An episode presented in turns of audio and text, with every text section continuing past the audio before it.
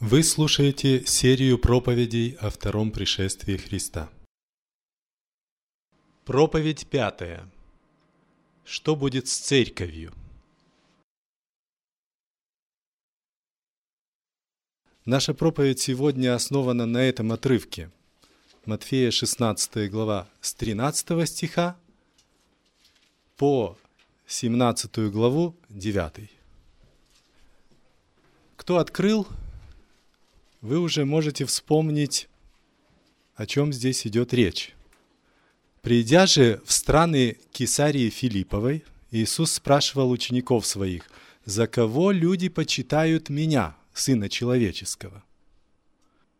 Они сказали, одни за Иоанна Крестителя, другие за Илью, а иные за Иеремию или за одного из пророков. Вообще очень интересный вопрос Иисус задает. Ему тоже было интересно, что люди о нем говорят. Хотя вот трудно э, мне до конца понять этот вопрос.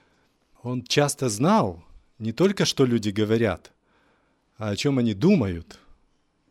Он мог отвечать на вопросы, которые не задавали, но тут он просто как, э, как все мы, нам тоже интересно бывает э, узнать, как э, мы выглядим со стороны, что люди думают о нас. Похоже, это не неплохо. Раз Иисус спрашивает учеников. Да, другое дело, с какой целью мы хотим это знать. И что мы будем делать с информацией, которую получили. Иисус часто задавал вопросы, и всегда Он преследовал определенную цель. И в этом случае с учениками Он, задавая вопрос, что люди думают обо мне, преследовал цель, чтобы они задумались, кто Он.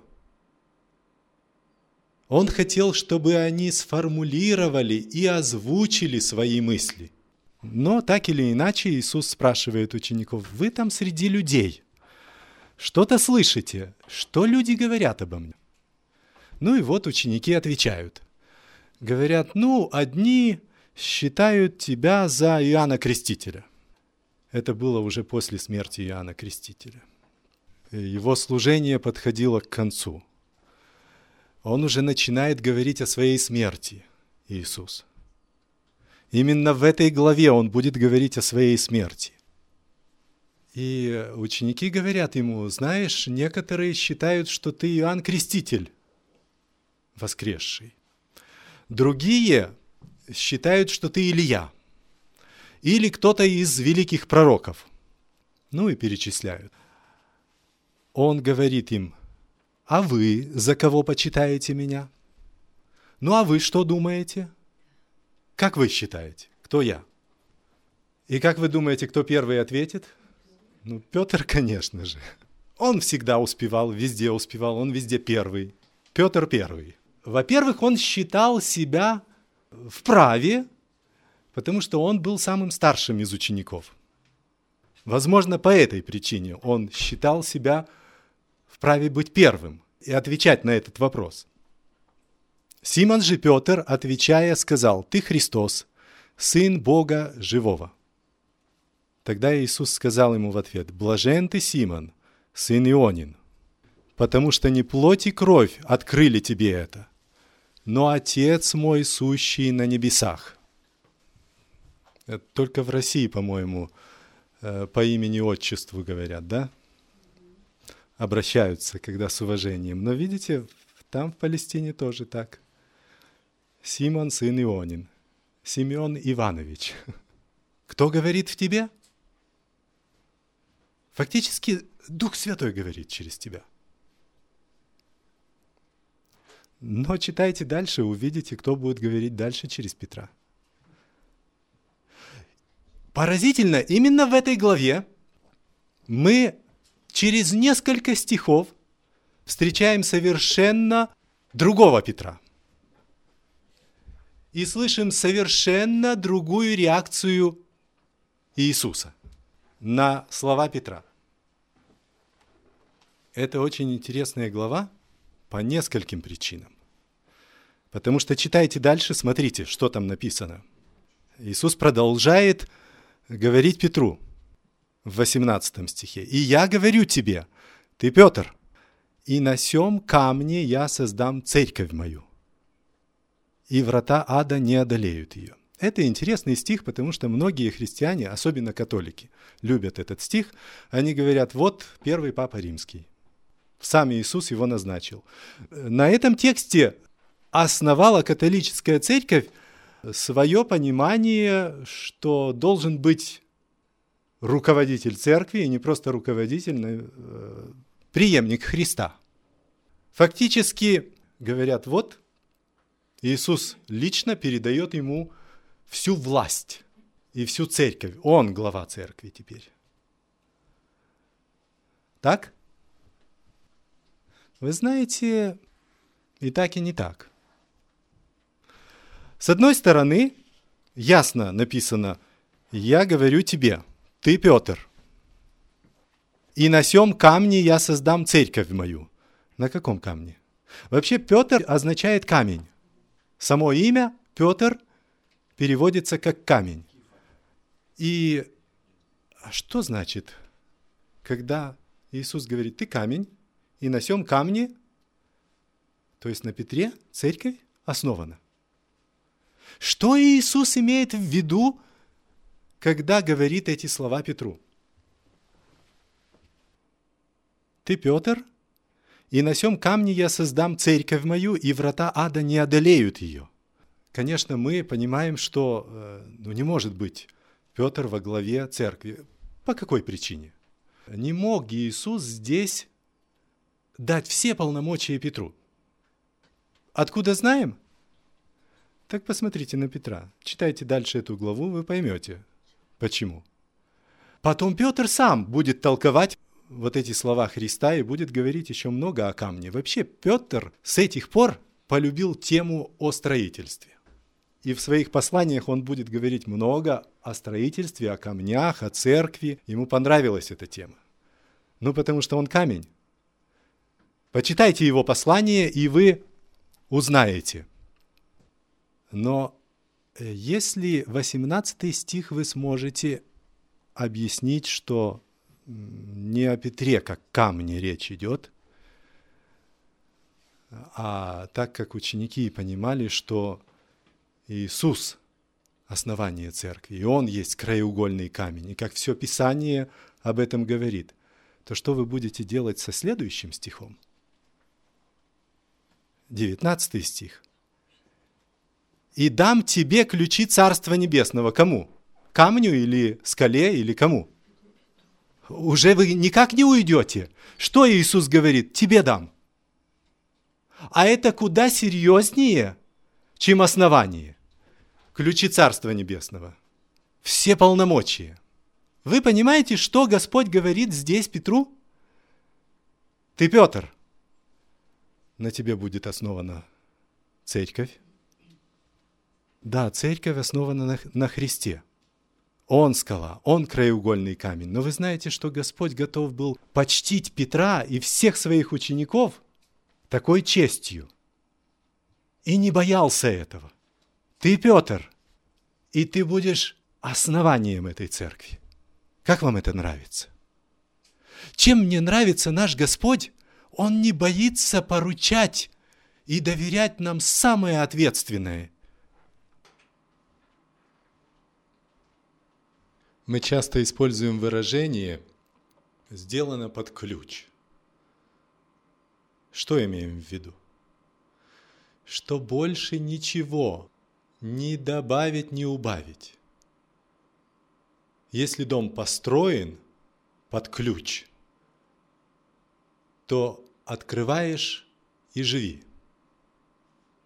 Знаете, наш Господь, если дает нам что-то, то дает в совершенстве. Все делает и ключи вручает. Только живи. Когда Библия говорит о церкви, нигде Библия не говорит о церкви как о здании. Церковь в Библии – это люди. Это сегодня вот это понятие церкви видоизменилось в умах людей. Сегодня, когда говорят «церковь», чаще всего представляют здание. Но не так в Священном Писании. В Священном Писании церковь – это люди. Здание – скиния собрания, храм, дом молитвы, но не церковь. Везде, где речь идет о церкви, речь идет не о здании, о людях. На ком же церковь? Но когда Господь говорит, тебе дам ключи от Царствия Небесного, вы знаете, что Он говорит? Тебе даю все полномочия и не боюсь. Все, что свяжешь на земле, то будет связано на небе. Я поставлю печать. То, что вы решите на земле, я поставлю печать на небе. Как вам это нравится? Правда, надо сказать, что здесь Иисус не выделил Петра особо, потому что он позже повторит почти те же слова всем ученикам и даст им всем такие полномочия. То, что сказал сейчас Петру. Если бы это было по-другому, вы знаете, э, ученики бы дальше от этого момента не спорили бы, кто больше. Если бы они поняли, что Петр поставлен выше других, вы бы не слышали больше споров. Но споры продолжаются, кто старше, кто больше. Тут же, в следующей главе они будут спорить. Начинается с этого глава и заканчивается 17 глава спором, кто больше. Одних Иисус берет на гору преображения, а другие остались здесь и спорят, кто больше. Если бы этот вопрос Иисус решил, то не было бы споров, кто больше они бы приняли это от Господа. Но более интересно, знаете что? Что дальше будет? В этой главе, когда мы начинаем читать 21 стих в 16 главе, с того времени Иисус начал открывать ученикам своим, что ему должно идти в Иерусалим и много пострадать от старейшин и первосвященников и книжников, и быть убиту, и в третий день воскреснуть. И отозвав его, Петр начал прикословить ему, «Будь милостив к себе, Господи, да не будет этого с тобою». Только что Иисус похвалил Петра – вы знаете, что происходит, когда человека похвалишь? Попробуйте ребенка похвалить. Ну, за удачную шутку, например. Там он пошутил, а вы обратите на это внимание. Знаете, что произойдет? Будет шутить и шутить. Не будете знать, как остановить.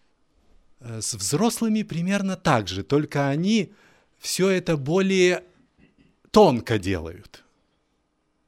Но Иисус не боится его хвалить. Хотя знал Петра, правда? Помните Петра? Иисус идет по воде. Петр, как узнал, что это Господь, говорит, Господи, а можно я тоже? Ну иди. Пошел. А потом подумал, надо бы посмотреть, там видят или не видят. Ну и посмотрел. Но вы знаете, если кто имел дело с камнями, кто строил, знает, что камень вот как положил, он так и лежит. С людьми сложнее.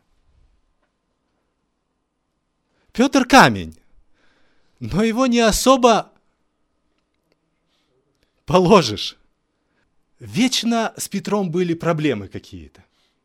В 16 главе только Иисус похвалил, говорит, о, Петр, ты молодец.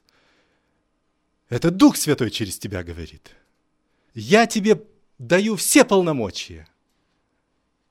И Петр тут же воспользовался своими полномочиями. Только Иисус заговорил о смерти, Петр его уже в кабинет вызывает.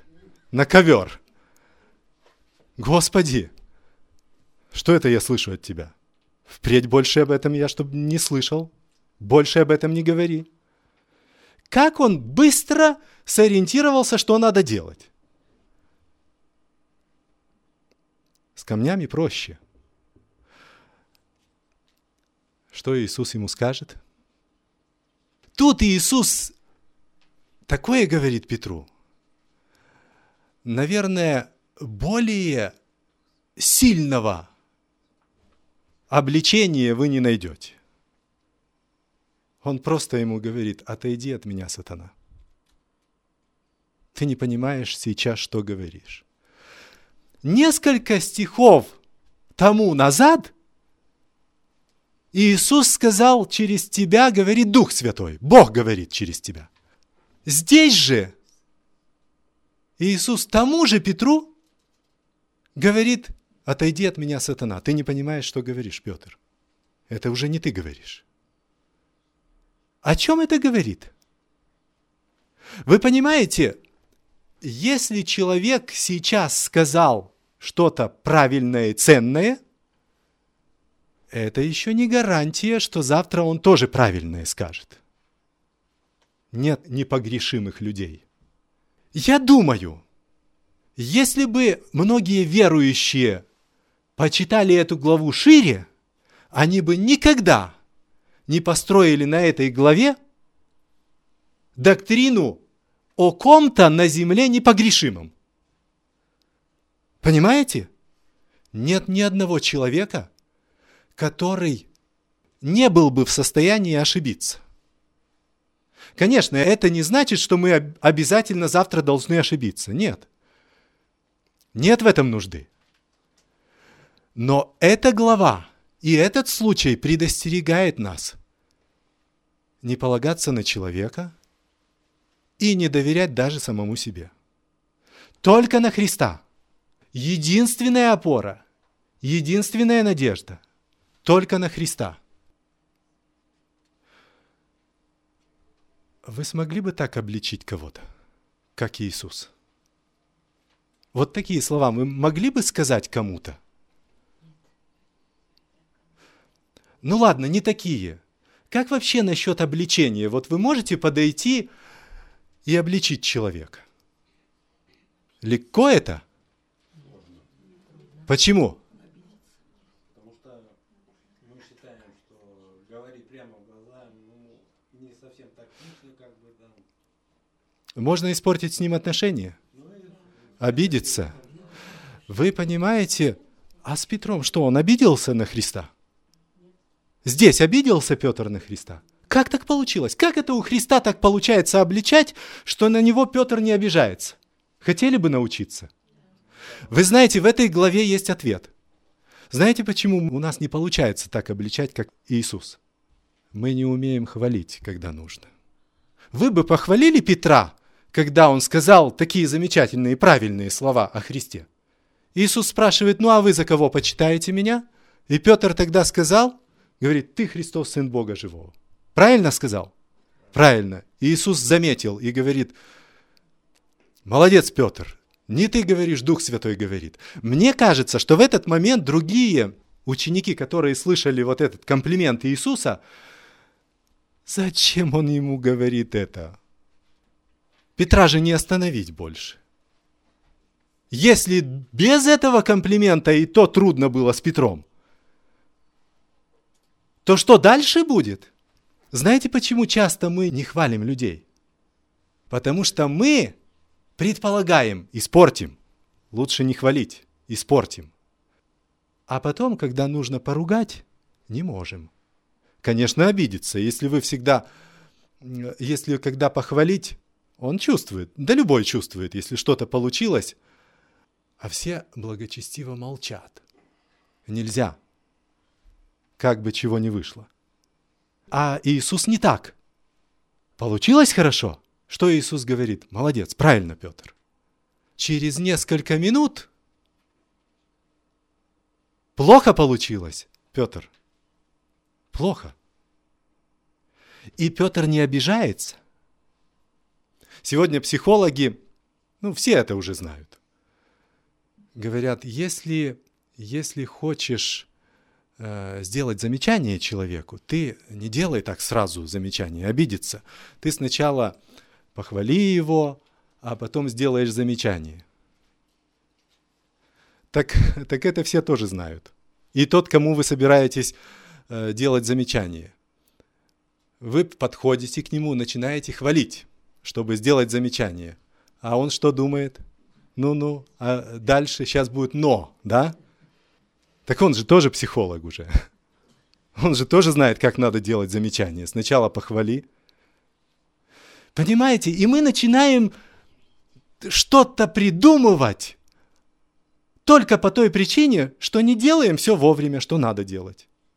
Если надо похвалить, похвали. Что боишься? Если закружится голова от похвалы, скажи ему это, но скажешь это тогда, когда надо будет. Понимаете, почему Петр не обиделся?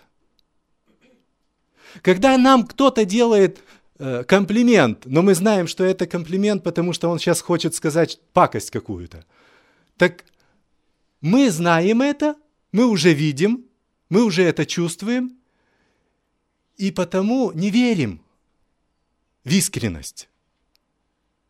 Иисус всегда искренне. Все, что делал, делал искренне. Надо похвалить, хвалит. Надо поругать, говорит все прямо. Вот отсюда у нас искаженное понятие, что значит друг, а что значит враг. Друг, он говорит только хорошее, что бы там ни случилось. А враг это тот, кто делает замечание. Плохой. Так? Так Иисус плохой? Вы понимаете, что происходит с нами? Если хотите научиться хвалить, читайте эту главу. Хотите научиться делать замечания, читайте эту главу. А все предельно просто.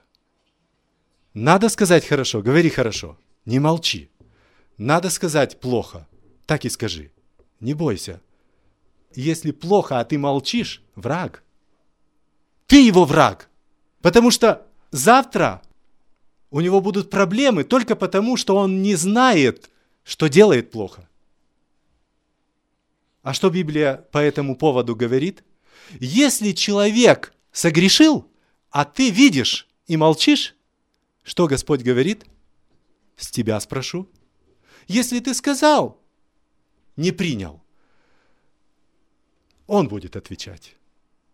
Но ты сделал свое дело сделал то, что надо было. Как у нас исказились понятия о дружбе, как у нас исказились понятия о замечаниях и о похвалах. Бог, наш Господь, готов нам столько дать, такие полномочия, такую честь оказать и в основании поставить и на высоты вознести, и ответственность дать. Великую ответственность. И не боится. Не боится, что мы подведем. Хотя не на кого полагаться. Потому что мы в любой момент можем подвести. Как Господь хотел бы нам не только полномочия дать, но и открыть, что дальше будет. Он это хотел уже своим ученикам показать, что дальше будет. И потому 16 глава заканчивается словами. Иисус говорит, есть некоторые из стоящих здесь, которые уже увидят, уже увидят. Это 28 стих уже увидят Сына Человеческого, грядущего в Царстве Своем. Мы говорим о втором пришествии Христа. Как вам этот стих? Где его исполнение? В следующей главе. Как Господь хотел бы предвосхитить тот день и показать, поделиться со своими самыми близкими – самыми дорогими, самыми, самыми лучшими друзьями. Как бы он хотел показать тот день. И потому, после того, как он рассказал о своих страданиях ученикам, говорит, хочу вам показать тот день. И берет в 17 главе, по прошествии дней шести взял Иисус Петра, Иакова и Иоанна, брата его, и возвел их на гору высокую одних, и преобразился пред ними, и просияло лицо его, как солнце, одежды же его сделались белыми, как свет. И вот явились им Моисей и Илья с ним беседующие. Это продолжение 16 главы. В 16 главе, помните беседу Иисуса с учениками? Иисус спрашивает, что там говорят обо мне? Что думают обо мне? Кто я? Что ученики отвечают? Или я, или кто-то из пророков.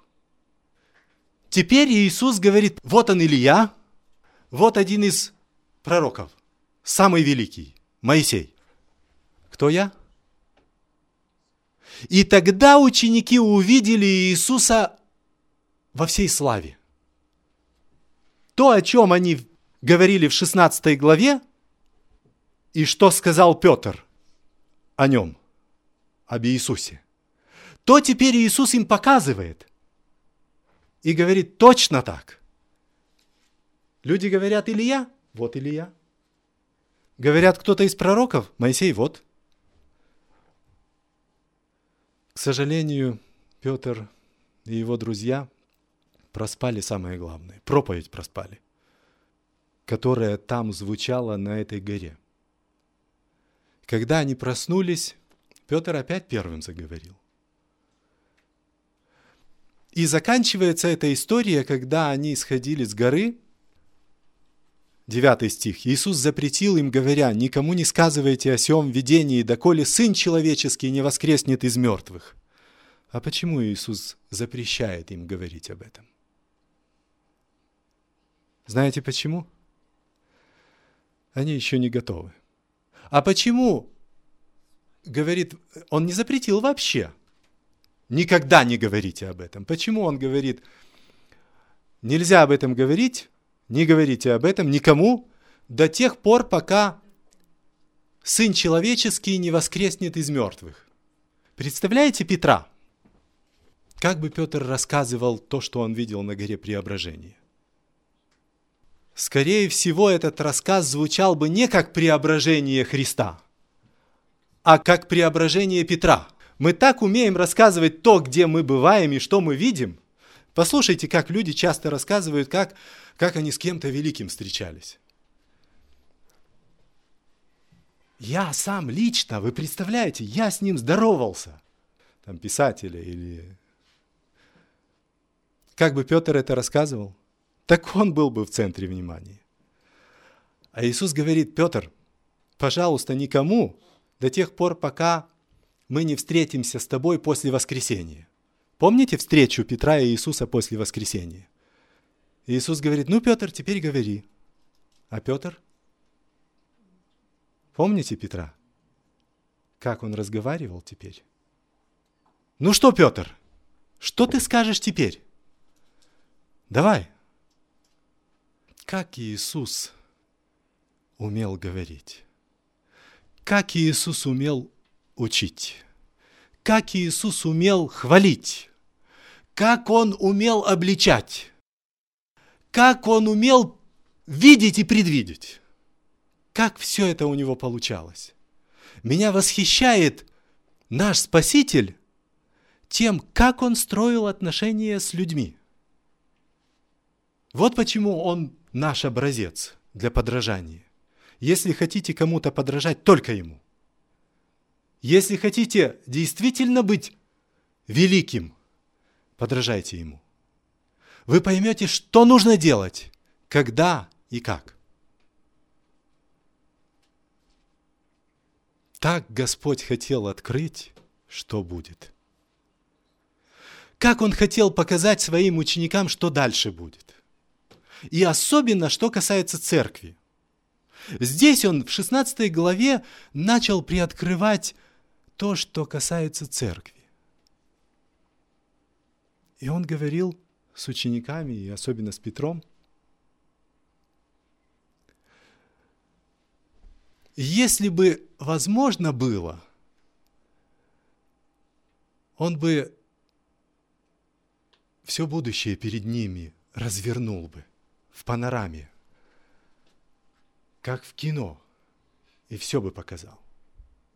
Он уже тогда в 16 главе кое-что хотел рассказать, если бы они только способны были все это увидеть.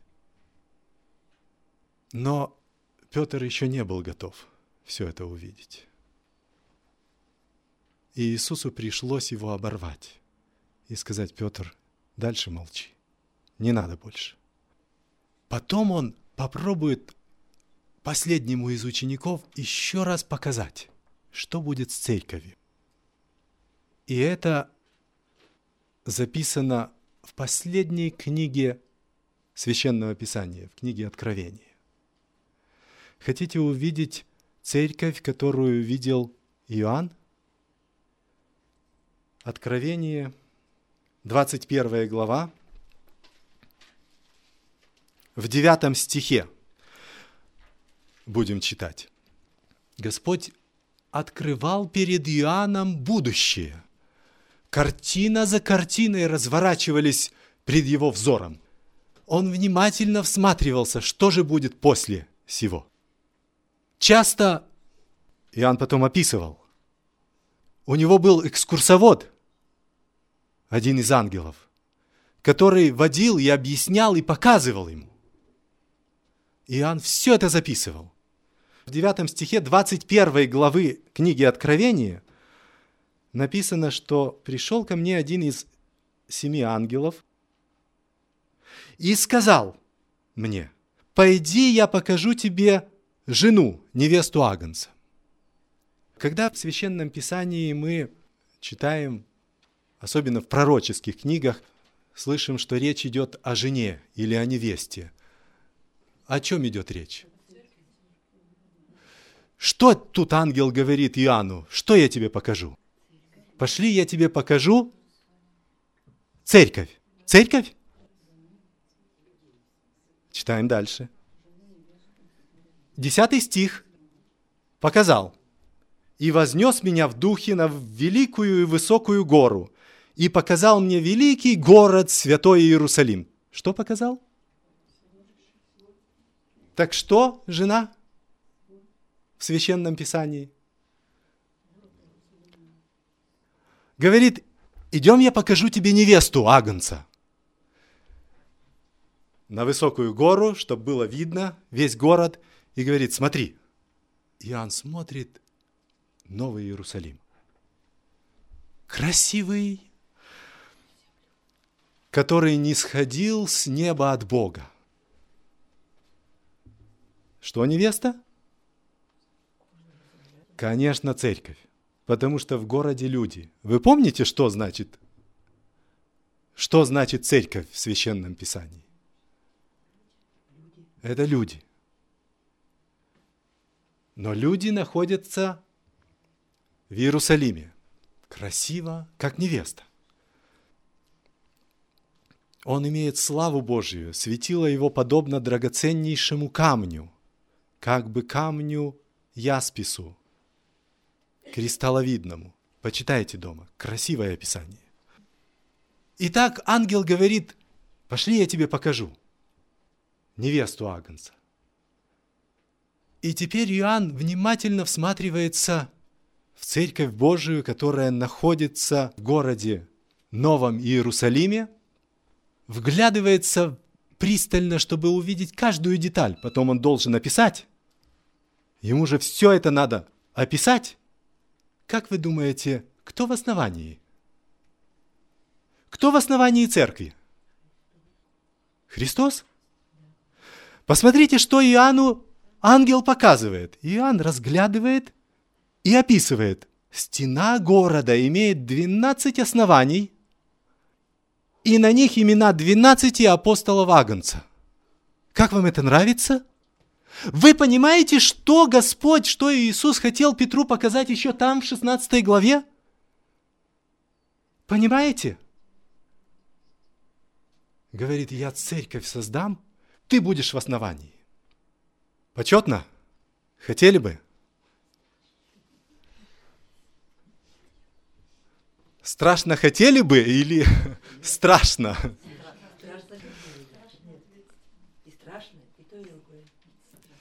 Спрошу вас по-другому. Представьте себе, что вы строите дворец,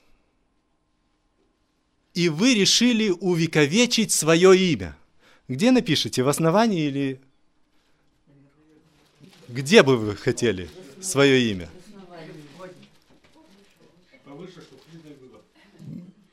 Как вам нравится? Понимаете, что Иисус Петру и ученикам сказал?